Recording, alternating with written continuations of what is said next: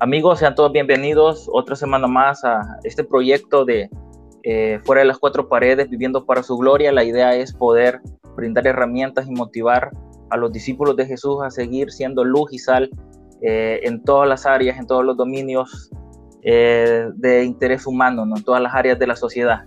Para esta, en esta oportunidad tenemos o nos acompaña un amigo, un buen amigo, Juan sí, Juan, bueno, ya pronto se va a, presentar. Y bueno, el tema que vamos a estar abordando hoy será el papel de la iglesia, ¿no? De, con las personas en vulnerabilidad, ¿no? Y bueno, es un tema muy interesante. Antes de entrar de lleno al tema, sí me gustaría, bueno, cederte el micrófono y si nos platicas un poquito de, de, quién sos vos. Sí, con gusto. Bueno, mi nombre es Juan Martínez, soy salvadoreño. Eh, nací, crecí en El Salvador. Eh, y fui formado dentro de una familia pastoral evangélica eh, en la capital, en San Salvador, en un barrio que se llama San Jacinto. Eh, ahí crecí eh, con mi familia, mi papá, mi mamá, tengo dos hermanas y luego se añadieron dos hermanas más, o sea, al final tengo cuatro hermanas, dos hermanas biológicas y dos hermanas adoptivas. y pues ahí crecí dentro de los de los vínculos con la iglesia, digamos, clásica frase de que nací, en las bancas de la iglesia, ¿verdad? Eh, involucrado en todo el quehacer eclesial, eh, evangélico específicamente. Eh, cuando crecí, entré a la universidad y estudié arquitectura, así que tengo, de profesión soy arquitecto, pero como al lado también yo estaba muy involucrado en la iglesia, al final hubo un momento en el que tomé la decisión de dedicarme al servicio de la iglesia. Eh, y a partir de esa decisión también luego se abrieron la, la oportunidad de que yo pudiera estudiar eh, teología ah, en los Estados Unidos. Entonces en el 2017 me moví a los Estados Unidos para estudiar y desde el 2017 he estado aquí en los Estados Unidos. Eh, ya terminé mi carrera, pero también en los Estados Unidos conocí a quien ahora es mi esposa, a Sandy, y ella es mexicana y nos conocimos en el seminario y nos casamos el año pasado y estamos viviendo en Washington, D.C. yo estoy aquí desde Washington, D.C., eh, digamos, viviendo esta nueva etapa de, vida. Ah, así que básicamente eso, bueno, me, me, gusta el fútbol, me gusta el café eh, y también me gusta pensar mucho y reflexionar en la teología. me consta, me consta eso último, me consta bastante. Bueno, y quizás es importante añadir que, eh, ya, que tocaste la, eh, la, iglesia, ¿no? La iglesia cristiana Campamento de Dios, que también es, no, no sé si estas palabras sean correctas, este, de la, eh, la iglesia madre, no sé, la central, pero yo también me, me congregué por mucho tiempo en una filial, ¿no? De la iglesia cristiana Campamento de Dios al oriente del país, por ahí tuvimos la oportunidad de, de conocer, de conocernos, ¿no? Y de por ahí participar en algunas cosas de unas actividades en la universidad, ese tiempo loco de, estudiante universitario.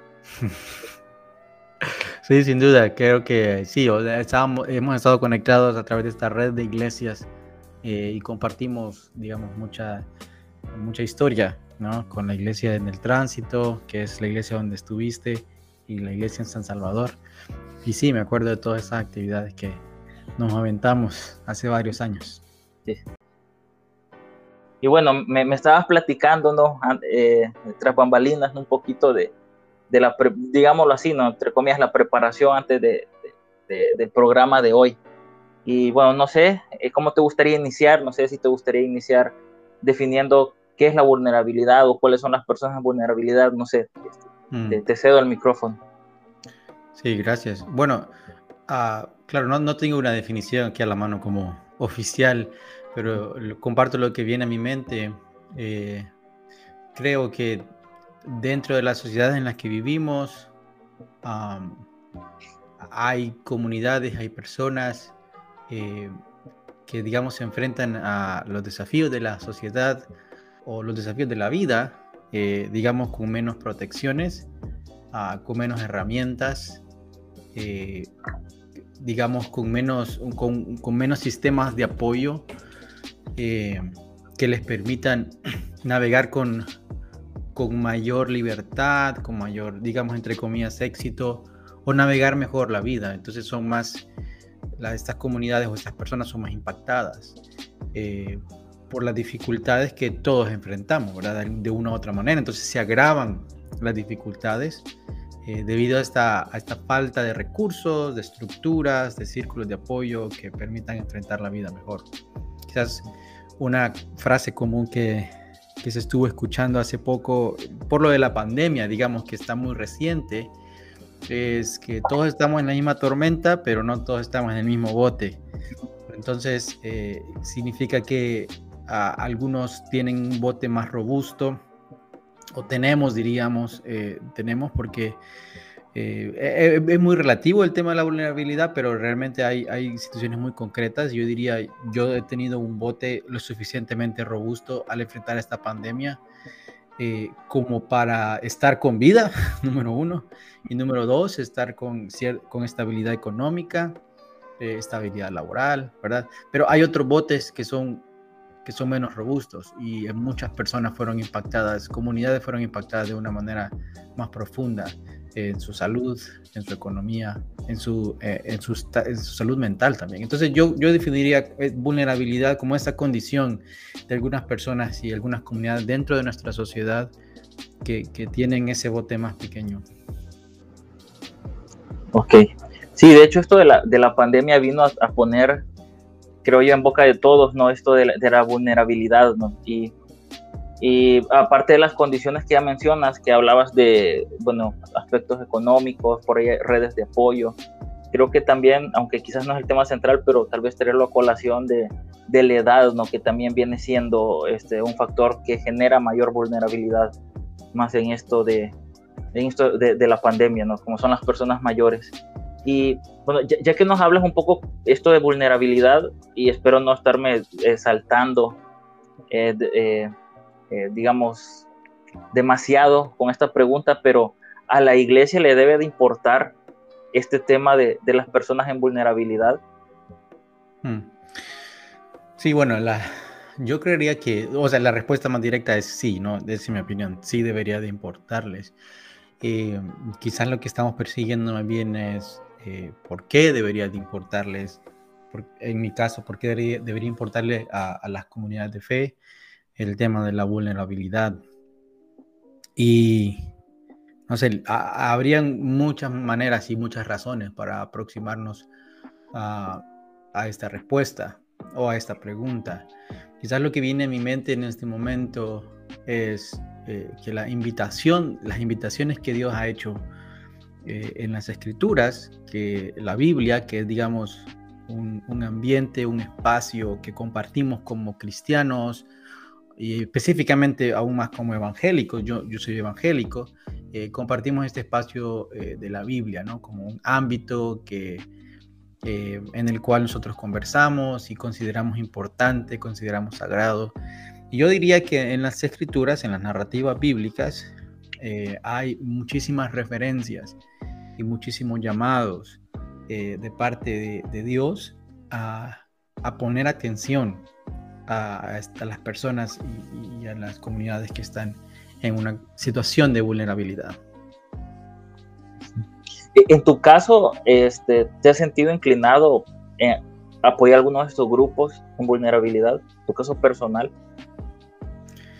Sí, sin duda, sin duda. Creo que siempre ha habido una, uh, un deseo eh, en, mi mente y en mi corazón de, de hacer algo, ¿no? De, hacer algo. Nunca se había concretado eh, antes, eh, más que cuando tuve la experiencia de, moverme, de, desplazarme de país, de moverme a, los Estados Unidos, donde actualmente estoy viviendo.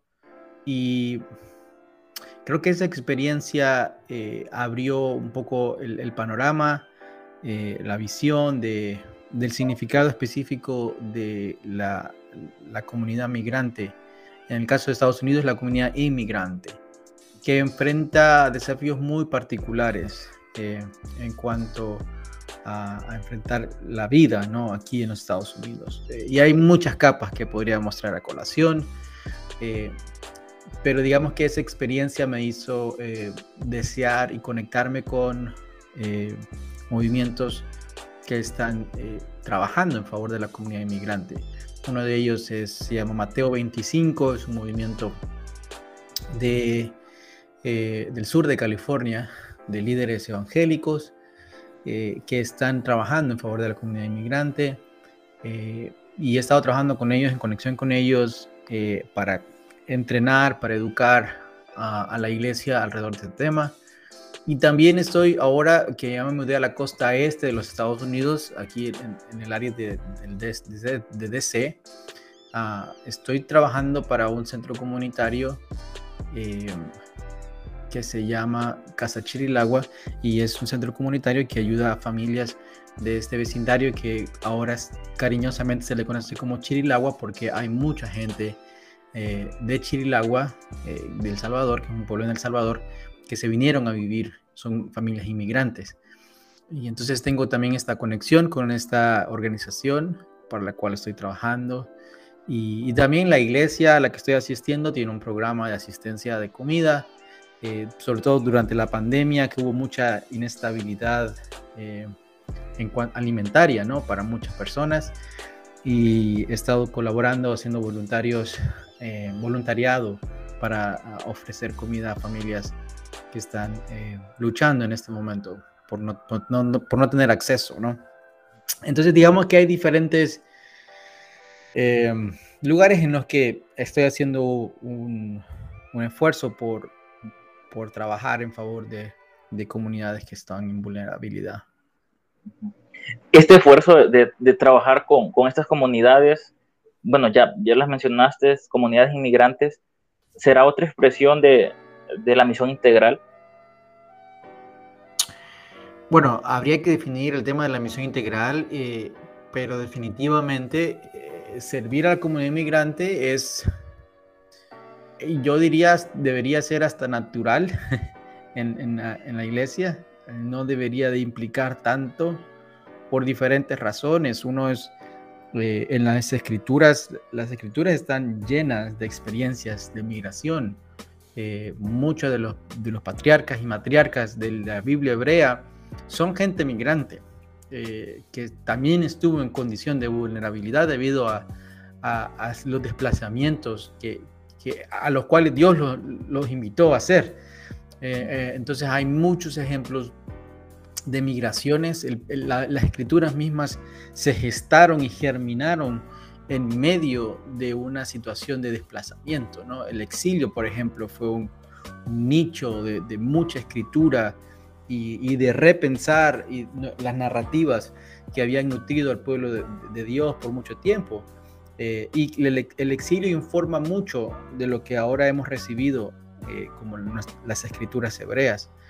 Entonces yo creería que esa es una razón, que la Biblia misma en sí misma es un libro eh, escrito en muchos momentos por un pueblo que es migrante. Eh, y luego vamos a encontrar también a, mismo Pablo, que va a ser otro, otra figura importante eh, del Nuevo Testamento, de, de las escrituras cristianas y, vamos a encontrar una experiencia de migración y toda la experiencia del pueblo de Dios en el Nuevo Testamento es diaspórico, digamos. Incluso en, Santiago, en el libro de Santiago, vamos a encontrar que el, apóstol Santiago dice al, pueblo de Dios que está en la dispersión, le escribe. Y vamos a encontrar muchas referencias también en el Nuevo Testamento a la experiencia de diáspora eh, del pueblo de Dios. Y la otra razón, creería yo, es que en la Biblia también el valor de la hospitalidad es, es realmente enfatizado en muchos lugares. Eh, quizás no hemos, no hemos recibido eh, lentes, diría yo, en mi experiencia no recibí suficientes lentes para ver esto y hasta hace poco estoy redescubriendo cómo la hospitalidad es un valor fundamental en, la, en el corazón de Dios y en la invitación de, Dios que Dios le hace a su pueblo para vivir eh, en justicia. Entonces, yo creería que por estas razones, eh, la ayuda y el apoyo y el soporte a la comunidad migrante eh, debería ser natural. Y quizás puedo añadir una tercera razón, y es que todos en nuestra historia personales hemos de trazar alguna conexión con la experiencia de migración. Eh, todos en algún momento hemos experimentado migraciones. Está, digamos, en el ADN del ser humano el moverse y buscar mejores oportunidades, mejores condiciones de vida. Eh, y pueden, podríamos, yo voy a contar experiencias personales eh, y de historia familiar también sobre migración. Entonces yo, yo creería que es, es, hasta cierto punto se vuelve una demanda a la iglesia trabajar en favor de la comunidad inmigrante. Gracias, Y ah, has mencionado algunos, bueno, tres puntos que, bueno, creo yo que eh, los tomas como invitación, ¿no? Dentro de la narrativa bíblica para apoyar eh, las comunidades migrantes. Pero dentro de la narrativa también podemos encontrar, bueno, te pregunto, este, una invitación, digamos, más clara, más directa, ¿no? Para enrolarse, eh, no solamente a la comunidad migrante, ¿no? sino que al resto, de apoyar al resto de personas en condición de, vulnerabilidad. Sí, bueno, eh, nuevamente vamos a las, narrativas bíblicas y vamos a encontrar un, una frase que se repite. Una frase que se repite eh, constantemente y particularmente en los textos proféticos. Eh, y es, la, digamos, esta, este grupo de personas que en la escritura hebrea, se les va a llamar a extranjeros, viudas y huérfanos. vamos a encontrar diferentes momentos en las escrituras en las que se va a hacer referencia a este grupo de personas. Y lo que yo creo que eh, estas personas representan es gente que hace falta estructura, para florecer en sus vidas. Eh, son categorías y particularmente económicas, diría yo, ¿no? Particularmente económicas. Eh, huérfanos, obviamente, ¿no? Es incluso en nuestro tiempo. Eh, son personas muy en, en, condición de mucha vulnerabilidad. Digamos que hoy la viudez, aunque es una condición muy, muy difícil, eh, en, los tiempos en los que fue escrita las escrituras era mucho más profunda la crisis de una viuda, porque las únicas personas que podían heredar tierra eran los hombres. Las mujeres no podían heredar. Eh, entonces, una viuda era una persona que prácticamente estaba en el abandono económico, que no tenía medios para subsistir y mucho menos para, para florecer. Y luego tenemos a los extranjeros que también se menciona en la Biblia, que también están en una condición de vulnerabilidad y expuestos a varias cosas, expuestos a discriminación y expuestos a explotación también, eh, que, es lo que incluso le pasó a, los hebreos en Egipto, ¿verdad? Que en, una condición de migración, de migrantes, de pueblo inmigrante, estuvieron expuestos a, la explotación, en ese caso del imperio egipcio. Entonces, eh, yo creo que la Biblia también está llena de referencias a, la experiencia de la vulnerabilidad y cómo Dios nos invita a responder a esa experiencia. Gracias, Juan. Eh, me, llama la atención lo que dijiste en un momento de, de, de esa falta de lentes, ¿no? No, no, sé si te referías a, falta de eh, a, falta de empatía, a falta de interés eh, sobre las personas en condición de vulnerabilidad. Y no sé si esta falta de interés tal vez se debía por no encontrar o por no hilar, no sé, estoy suponiendo, este, como puntos claros ¿no? de encuentro entre la narrativa bíblica, entre lo que enseña el Antiguo y Nuevo Testamento, con, con, con estas necesidades que, vamos a llamar así, o entre comillas, no sé, no espirituales, entre comillas, no espirituales, ¿no? No, no sé si tenía algo que ver eso. Ah, sí, sin duda. Creo que cuando la frase que usé fue eh, falta de lentes, eh, estoy haciendo referencia, digamos, a cuando nos acercamos a las escrituras, ah, siempre nos acercamos con ciertas herramientas, le voy a llamar así. Nadie se acerca a, las escrituras desnudo, o sea, así como eh, plano y sin ser mediado por, por nada, simplemente por las por la persona y las escrituras. Eso es imposible por diferentes razones. Eh, digamos, el lenguaje ya es una gran razón, ¿verdad? Porque los textos a los que nos, nos eh, exponemos ya, ya han vivido una experiencia de traducción y de interpretación en la traducción. Entonces, y ahí encontramos una primer, le voy, le voy a llamar barrera, aunque no es barrera, pero es como un lente, ¿no? Que con el, a través del cual estamos leyendo el texto, y es el lente del lenguaje. Y los lenguajes, quizás un lingüista podría hablar mucho más, son no solo son palabras, son presuposiciones, son ideas, escultura, todo está, está expresado en el lenguaje. Entonces, ese es un lente, pero también nos acercamos a las escrituras con recursos de nuestro contexto, recursos filosóficos de nuestro contexto, porque hemos sido formados dentro de un contexto que presupone muchas cosas, que presupone cómo es la vida, que presupone qué es la vida, de hecho, eh, quiénes son los seres humanos, presuposiciones antropológicas, presuposiciones sociológicas, que simplemente cuando estamos leyendo, sin, o sea, a leer las traemos, las traemos al, a nuestro encuentro con las escrituras. Entonces, eh, lo, que, lo que quise decir con los lentes es que estos son como lentes eh, que, que, traemos a nuestra, a, la, nuestra lectura de las escrituras y que muchas veces estos lentes son limitados. Eh, por ejemplo, una presuposición filosófica que muchos de nosotros hemos traído a las escrituras es un esquema digamos, eh, dualista de la realidad. Eso significa que hay dos realidades marcadas, es la realidad espiritual y la realidad material. Y con ese lente, que no es necesariamente bíblico, o sea, no está en las escrituras, sino que es un lente que nosotros estamos trayendo y cuando leemos las escrituras, inevitablemente interpretamos las escrituras a través de este lente.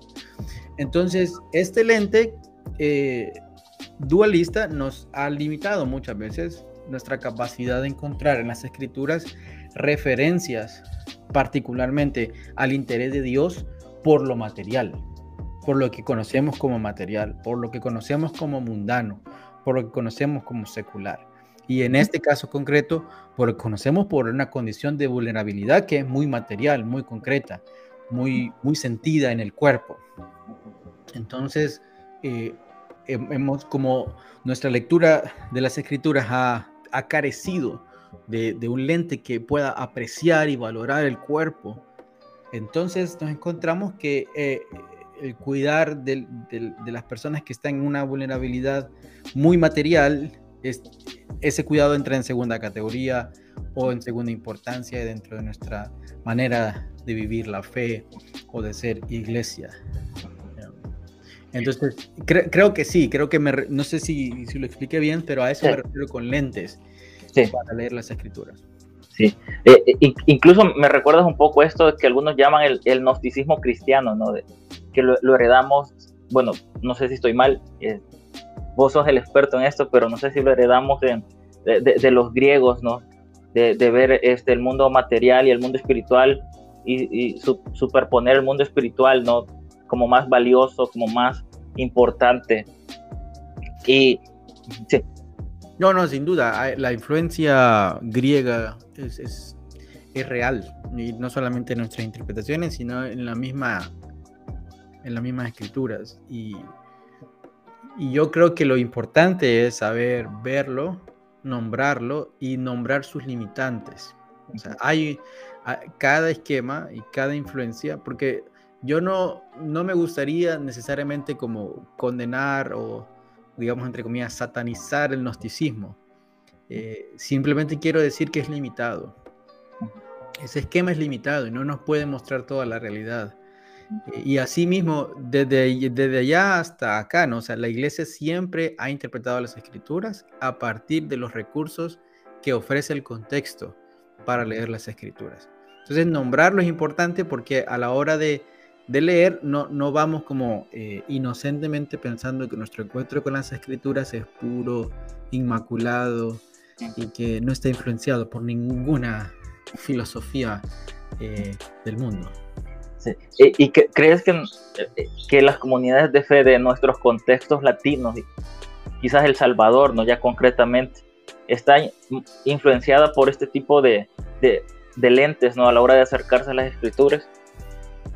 Sin duda, o sea, totalmente. Y lo, quizás voy a añadir al tema de lentes que no solamente leemos las escrituras con un lente cultural o filosófico, sino con una historia de interpretación. O sea, hemos heredado una historia de interpretación.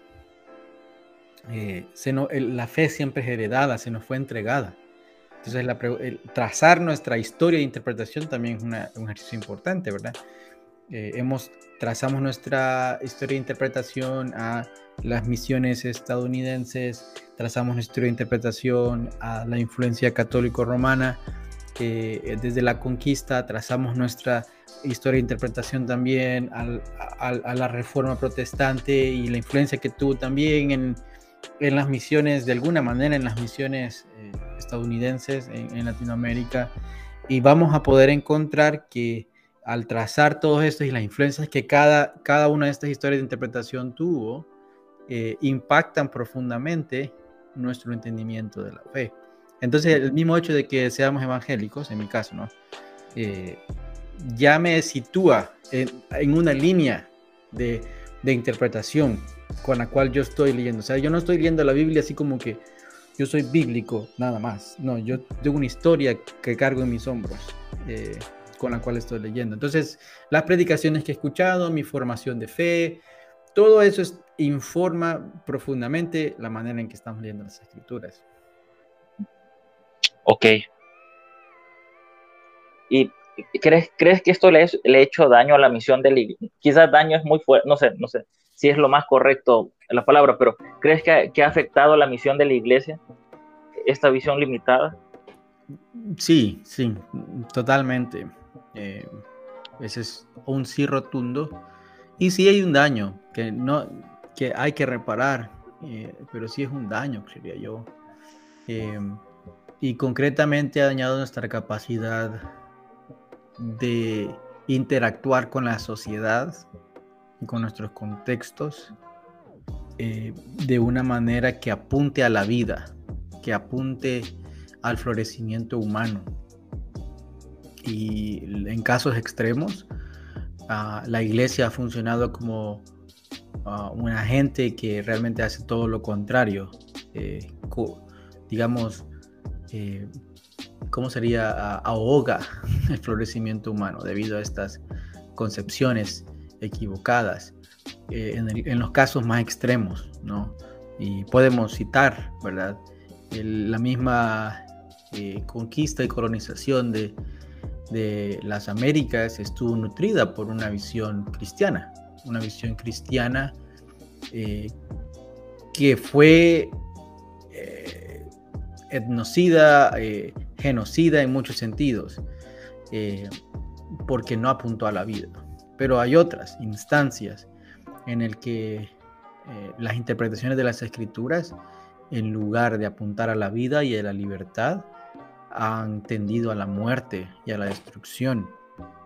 Eh, eso, digamos, en los casos más extremos, pero luego también en la indiferencia, ¿verdad? Eh, en, el descuido, ¿verdad? De, de, de, situaciones importantes en la vida como estamos abordando, como las personas que están muriendo, que las personas que están en, en condición de, de opresión, en condición de sufrimiento, eh, en condición de inestabilidad o vulnerabilidad.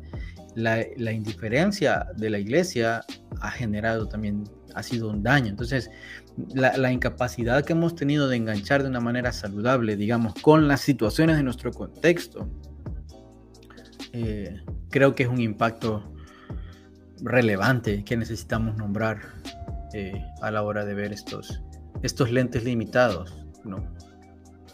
Sí, de hecho, recuerdo algo que, que, leí en, en, una publicación de, de, de, hecho, de un líder ¿no? espiritual evangélico eh, eh, en lo más álgido de la, de la cuarentena, de la pandemia, que, mm, eh, no lo puedo citar literalmente, no recuerdo literalmente, pero decía más o menos así, ¿no?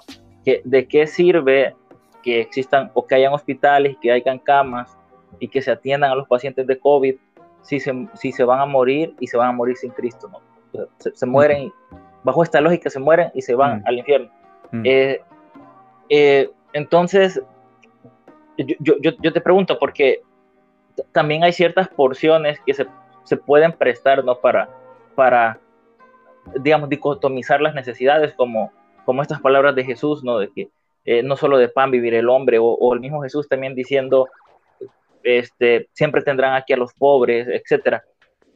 Entonces, eh, la pregunta quizás concretamente sería, eh, ¿se puede justificar esto bíblicamente? Decir, ¿saben qué? A Dios le importa más que solamente evangelicemos y estas necesidades que son del cuerpo no son importantes o son poco importantes. No, sé cómo, puedes, cómo abordas eso.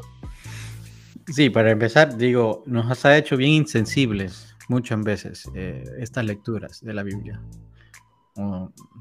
Eh, nos ha hecho distanciarnos del dolor. Y, no solo el dolor ajeno, del dolor propio. No, no nos ha dado la capacidad de sentir adecuadamente el dolor. Yo he vivido, eh, yo, yo he hecho, yo tenía que hacer un, mucho trabajo en mi, en mi emocionalidad para dejarme sentir porque resulta que mis esquemas teológicos y de fe no me permitían sentir, sino que condenaban el enojo, condenaban la tristeza, condenaban eh, la incertidumbre, y todo eso como falta de fe. Y eso como un paréntesis eh, de, cómo este comentario de este líder está totalmente distanciado del dolor, del dolor de una muerte, del dolor de la pérdida. Eh, pero es parte de los esquemas que hemos recibido. Y yo, a, tu pregunta, yo diría sí. es el punto. Que sí se puede justificar, depende con los esquemas que nos acerquemos a la Biblia. O sea, si yo me acerco con, con un esquema eh, dualista, la Biblia va a pegar. O sea, me va a hacer, o sea, la Biblia eh, de algún, en, claro, hay, hay, extremos en los que se, está forzando, ¿no?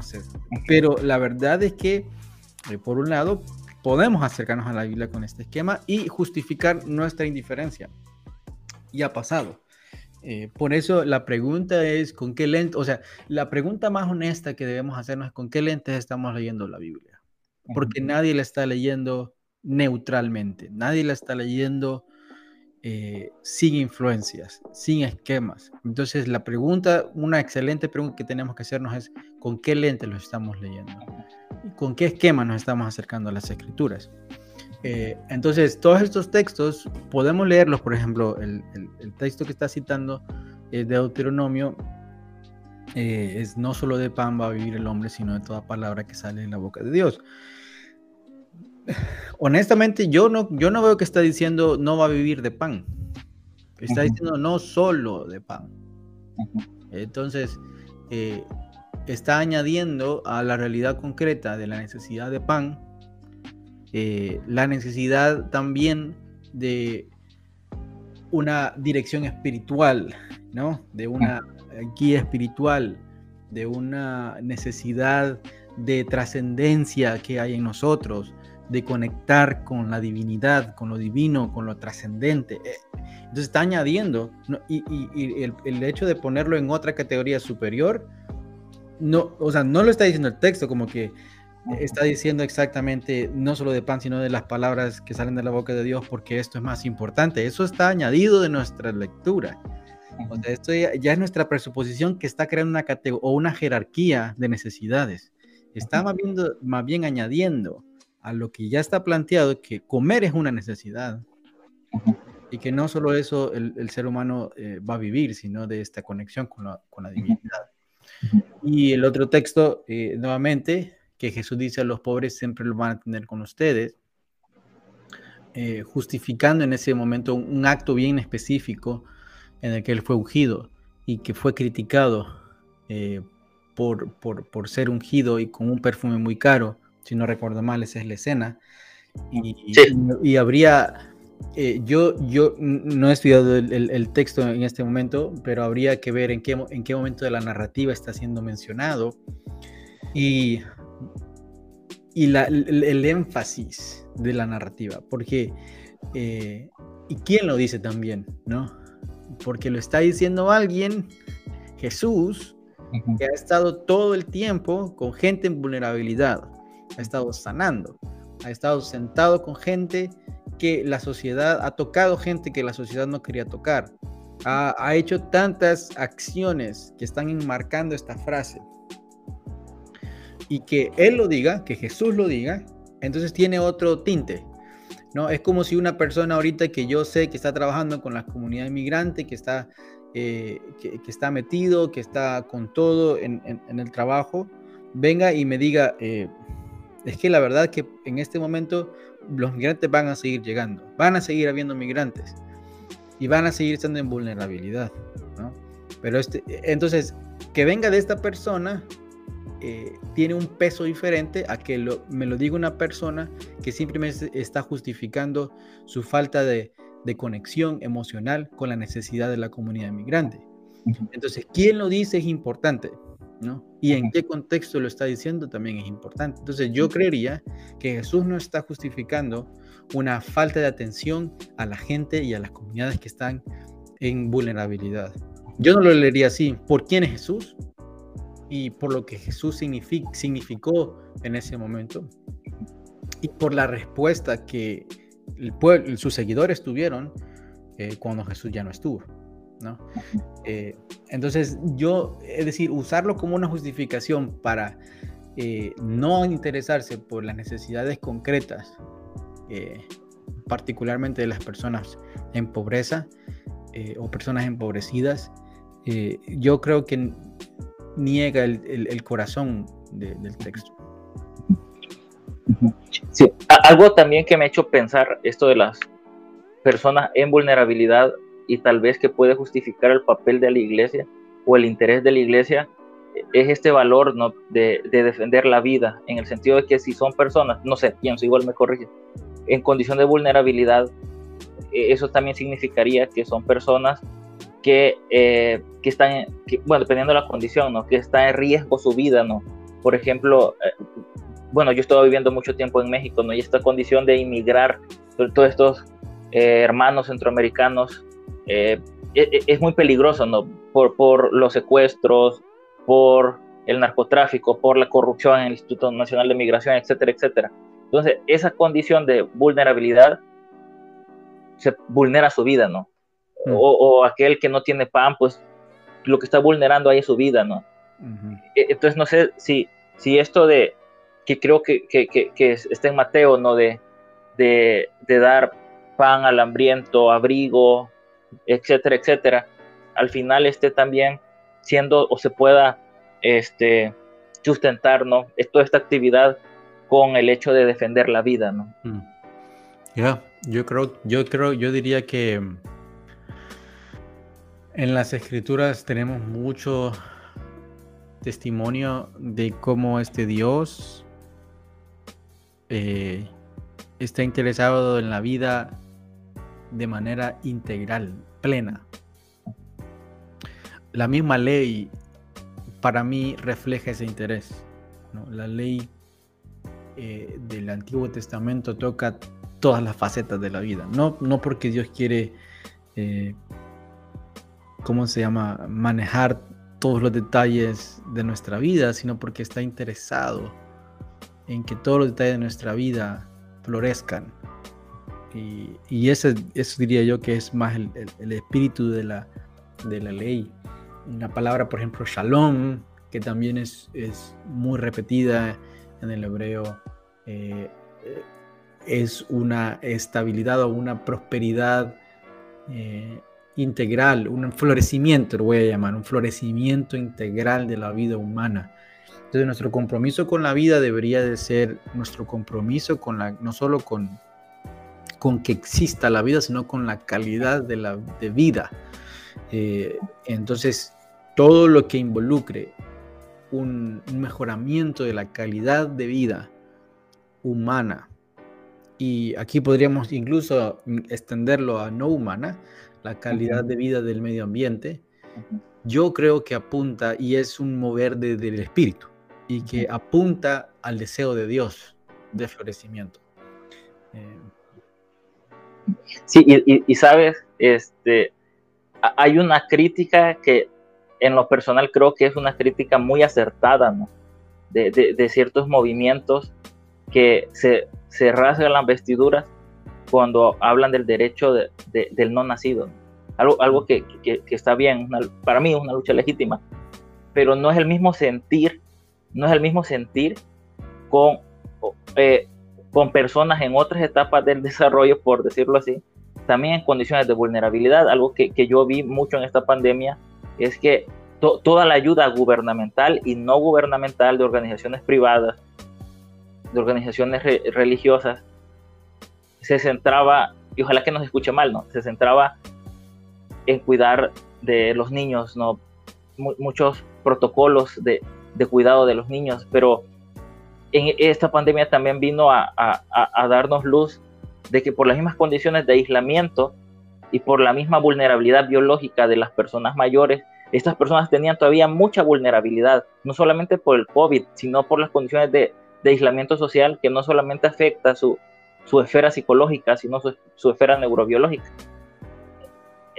A lo que voy es que veo, tanto dentro como fuera de la iglesia, que, se rasgan las vestiduras por defender la vida, pero no como lo dices, ¿no? De forma integral, ¿no? Como que una etapa, en una etapa del desarrollo la vida vale más, ¿no? Que, que un adulto mayor que tiene 70 años. Sí, no, totalmente. Y yo, yo sí, sí estudiamos la historia del movimiento pro vida, del así llamado movimiento pro vida. No, no, lo quería decir, pero ya que lo mencionaste. sí, claro. Eh, eh, sus raíces son muy políticas, eh, no, son, no son raíces incluso de fe. Y sería otro tema de abordar, pero sus raíces son profundamente políticas aquí en los Estados Unidos. Y fue un, un instrumento para cohesionar eh, el voto eh, evangélico. Entonces hay, hay, muchas inconsistencias con el movimiento pro vida, eh, digamos, inconsistencias con esto que está diciendo. O sea, si nuestro compromiso es con la vida, si el compromiso es con la vida, entonces necesitamos igualmente comprometernos con la calidad de vida de la gente que está, de las comunidades que están en vulnerabilidad y particularmente eh, estar comprometidos con la gente que ah, realmente y actualmente están literalmente están muriendo, ¿no? ¿Y cuál es nuestra respuesta a, a, esta expresión de muerte que acosa a muchas comunidades constantemente, eh, sistemáticamente? Eh, y vamos a darnos cuenta que ahí se evidencia una inconsistencia ¿no? de, del movimiento así llamado pro vida. Sí, como que hay, hay mucha tela que cortar, ¿no? Ojalá, ojalá y se pueda también hacer otros programas con tu, con tu presencia eh, en esto. Bueno, ya, ya, estamos cerca de los últimos minutos y bueno, yo eh, no sé, eh, no sé si, si decir soluciones sea la palabra correcta, pero ¿qué puedes proponer o con, o con, qué reflexión cierras ¿no? para poder este, tener esta visión más integral ¿no? de las necesidades y del cuidado del hombre y de la mujer? ¿no? Bueno, aparte de ponernos y hacer algo, creo que eso es el primer paso. O sea, eh, a veces queremos esperar que todo haga sentido en nuestra mente, teológicamente hablando, y entonces nos ponemos a trabajar. La verdad es que necesitamos ponernos a ayudar ah, y, responder a la necesidad ya real, concreta, inmediata que está a nuestro alrededor. ¿no? O sea, ¿qué, qué vamos a hacer para ah, ayudar a las personas que específicamente están eh, luchando por sus vidas? Creo que eso es, eso es una.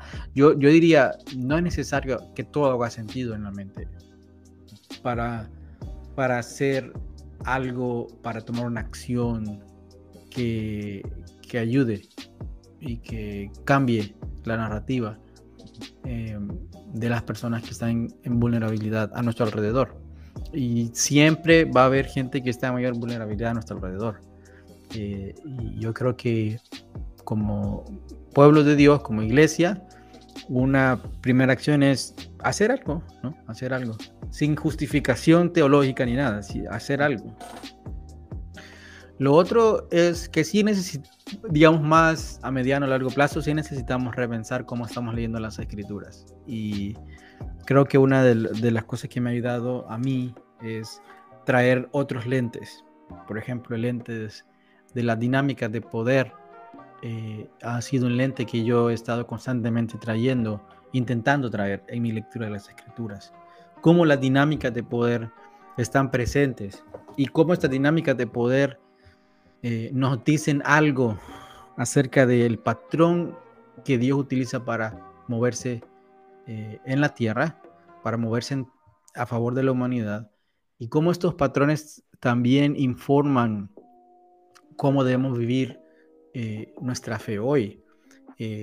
yo creo que esos, ese es un ejercicio que he estado haciendo, he estado intentando traer y me doy cuenta de que en las narrativas bíblicas Dios prefiere actuar desde el no poder que siempre su actuar, su, eh, su manera de manifestarse va a ser no solamente a favor del que no tiene poder, sino desde el no poder. Entonces, en con este esquema, las personas que están en una condición de vulnerabilidad, las personas inmigrantes, las personas em, empobrecidas o las comunidades empobrecidas, eh, no solamente son recipientes del Evangelio, sino agentes, agentes que Dios utiliza para traer eh, vida y florecimiento. Eh, porque podemos caer también en el problema de tener una, eh, desde, por ejemplo, en nuestro caso, que estamos hablando de una posición de cierto privilegio, empezar a hablar de esto como en un tema muy paternalista, diciendo, ah, pobrecitas las personas, ¿verdad? Hay que ayudarlas, sin darnos cuenta, como diría Hebreos, que recibiendo y siendo hospitalarios, eh, lo que estamos haciendo es recibiendo mensajeras y mensajeros de Dios, ángeles, dice Hebreos.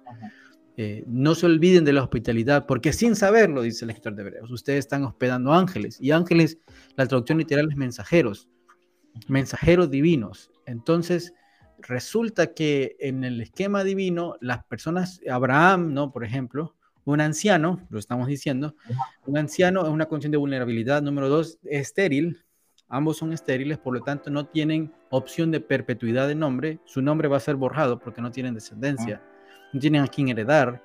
Entonces, eh, en contraste con Babel, que están construyendo un nombre y tienen los recursos para construirse un nombre, ¿no? Eso es literalmente, dice, hagámonos un nombre, dicen en Babel. Y empiezan a construir una torre, y en contraste a esta torre, Dios escoge a Abraham, al que el nombre se le va a morir. y le dice, yo te voy a dar un nombre. Y así vamos a ir encontrando este patrón en las escrituras en los que las personas que están en vulnerabilidad o, o que están en el no poder, digámoslo así, son personas a quien Dios usa y a quien Dios escoge. Y podríamos pasar aquí muchos, muchos más minutos eh, hablando acerca de esto, de lo, donde yo he estado encontrando este patrón constantemente. En David, en Jacob y Esaú, en, eh, en el mismo Jesús, que Jesús nació, en, el contexto que nació, nació en lugares eh, desde el no poder y en, la, y en vulnerabilidad. Entonces, eh, como si Dios es de alguna manera, su manera de actuar, su, su buena noticia, el Evangelio, siempre tiene una conexión íntima con las personas que están en vulnerabilidad. Y yo creería que necesitamos traer otro, este, tipo de lentes a nuestra manera de leer las escrituras. Eh, esa sería otra de mis soluciones, aparte de concretamente involucrarse en movimientos y en acciones que están ayudando a las personas en vulnerabilidad. Mi, otro, mi otra propuesta o mi otra sugerencia para todos los que eh, de alguna manera van a escuchar esta conversación es, eh, no, traigamos más lentes a las escrituras que nos permitan ver eh, digamos, todas estas realidades que también estaban presentes en las escrituras, de poder, de pobreza, de discriminación, de vulnerabilidad. Y entonces podemos ver, percibir, digamos, podemos percibir eh, nuevas maneras de cómo Dios está actuando hoy en nuestro tiempo y cómo nos está invitando a caminar con Él eh, en este tiempo que nos ha tocado vivir.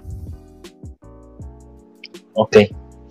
Bueno, nuevamente muchas gracias Juan por el, por el espacio que nos haces no dudo que esta conversación va a ser de mucha reflexión para todos los que nos escuchan y también muchas gracias a todos los amigos y amigas que están pendientes de este programa. Nos vemos la próxima semana con una nueva temática. Que estén muy bien.